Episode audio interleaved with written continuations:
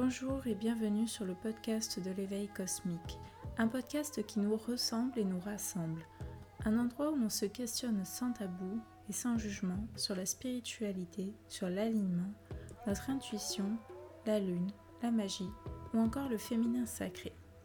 Je serai la petite voix qui vous guide au cours de chaque épisode.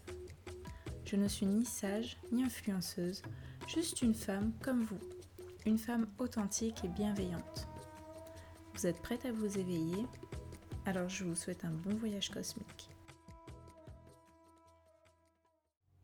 Bonjour à toutes et à tous, j'espère que vous allez bien. On se retrouve aujourd'hui pour un nouvel épisode de podcast et aujourd'hui nous allons parler de comment les plantes d'intérieur et sur notre balcon peuvent nous rendre plus heureux et ramener de la joie et de la positivité dans notre vie. Comment elles égayent à la fois notre intérieur notre cœur. Pour commencer, il est prouvé que les plantes, notamment d'intérieur, ont des bienfaits sur notre santé. Par exemple, elles diminuent le stress et améliorent notre humeur. Il existe plusieurs études sérieuses qui le prouvent, et de plus en plus d'entreprises mettent des plantes dans leurs locaux afin de rendre le cadre de travail encore plus agréable. Elles nous permettent également de ralentir le rythme et de prendre le temps car en prenant soin d'elles, nous prenons soin de nous. Je fais partie des personnes convaincues que les plantes sont des êtres à part entière et qu'elles transmettent de l'énergie. Car oui, en plus de rendre notre environnement encore plus beau et plus agréable, les plantes ont un réel impact sur notre santé mentale. Nul besoin d'avoir une jungle entière pour commencer, on commence petit à petit, c'est beaucoup plus motivant. Car entretenir ces plantes et les voir grandir, eh bien, ça améliore notre estime de soi. Mais à l'inverse, justement, bah, les voir mourir, c'est pas très bon pour l'estime de soi. Donc tout ça c'est bien beau, vous allez me dire, mais quand on n'a pas la main verte ou qu'on ne sait pas par où commencer, eh bien comment on fait? Parce que commettre un impair avec une plante, euh, ça peut vite impacter la santé de celle-ci. Donc commencez par définir l'endroit où vous voulez des plantes chez vous à l'intérieur ou encore sur votre balcon si jamais vous n'avez pas d'extérieur. Car en fonction de ce choix, les conseils seront évidemment différents. Et pour vous aider dans cette merveilleuse aventure, je vous ai trouvé deux outils, deux ouvrages indispensables pour s'aider. Parlons d'abord des plantes d'intérieur. Je vous conseille un seul ouvrage parce que pour moi c'est une bible sur le sujet. Il s'agit de l'ouvrage Le traité Rustica les plantes d'intérieur aux éditions Rustica. Pourquoi ce livre? Eh bien tout simplement parce qu'il est ultra complet. Que l'on soit débutant ou confirmé, il est vraiment indispensable. On y retrouve 180 espèces de plantes pour la maison, mais également pour les vérandas. Pour chaque espèce, on retrouve plein d'informations sur celle-ci, mais aussi et surtout les secrets de culture, comme le rempotage, l'arrosage, l'engrais, la taille, la multiplication, mais aussi les maladies et les parasites, et ce pour chacune de ces 180 espèces. Et ça, c'est vraiment topissime.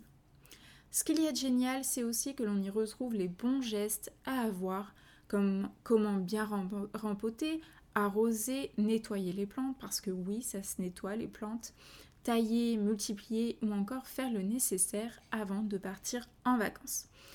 On retrouve vraiment tout dans ce livre, il n'y a pas plus complet.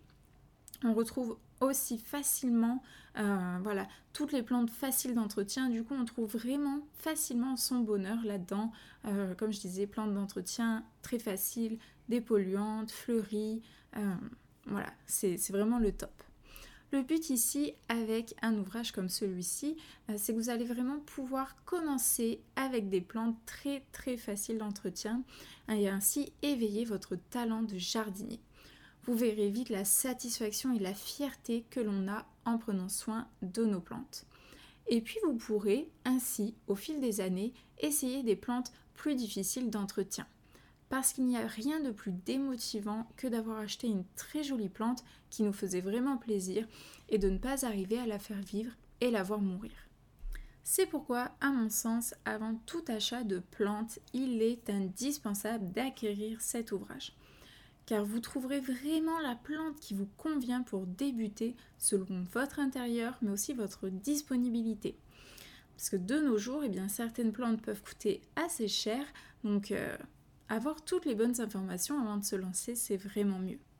Et puis une fois équipé, bah, il n'y a plus qu'à se lancer, acheter des plantes qui d'après vos recherches vous correspondra le mieux à vous et à votre mode de vie. Je vous conseille vraiment de commencer par des plantes simples et par simple, j'entends simple d'entretien qui ne demandent pas beaucoup d'arrosage et qui ne sont pas trop capricieuses. Si vous commencez par des plantes plus complexes, cela peut vraiment vite vous démotiver. Parlons maintenant des plantes de balcon. Là, c'est pareil. Je vous conseille de vous munir d'un livre qui pourra grandement vous aider dans cette aventure. Pourquoi? Parce qu'il n'y a rien de plus démotivant que de voir mourir ces plantes.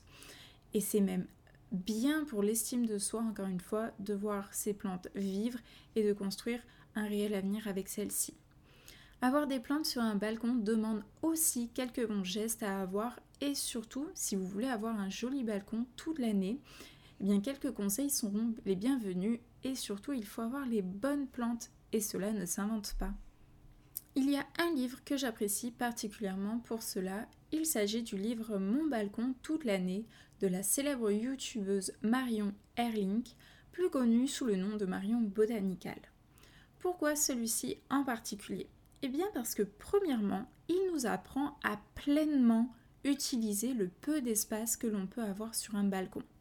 Et quand je dis peu d'espace, j'insiste, même si vous avez seulement un tout petit espace où genre votre chat y rentre à peine dessus, eh bien ce livre est fait pour vous. Donc comme je le disais, ce livre vous apprend vraiment à optimiser et à utiliser le moindre recoin.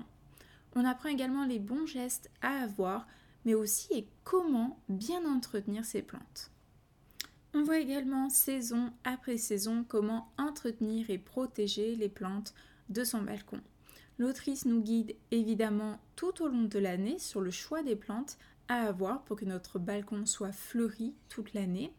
Et ça, c'est vraiment un plus. Car quand on débute dans le jardinage, on est souvent vite perdu. On va en magasin et on achète ce qui nous paraît beau. Et puis on arrive à la maison, on rempote sans trop connaître les bons gestes ni les bonnes expositions. Bien souvent, et eh bien, au bout de quelques temps, ça ne donne rien du tout. Donc avec de précieux conseils euh, comme ceux donnés par Marion, on retrouve vraiment un joli balcon et ce tout au long de l'année. On retrouve également des conseils pour cueillir les fleurs, comment faire durer ces plantes tout au long des années à venir, les soigner et les multiplier. Donc c'est un petit livre très complet à avoir lorsque l'on veut se lancer pour investir dans son petit balcon. Enfin voilà, du coup j'espère que cet épisode vous aura plu, j'espère qu'il euh, vous aura donné envie euh, d'investir votre espace avec de jolies plantes et que ben, toutes ces plantes euh, égayeront à la fois votre intérieur et votre cœur. Et puis on se retrouve très vite pour de nouvelles aventures et je vous dis à bientôt.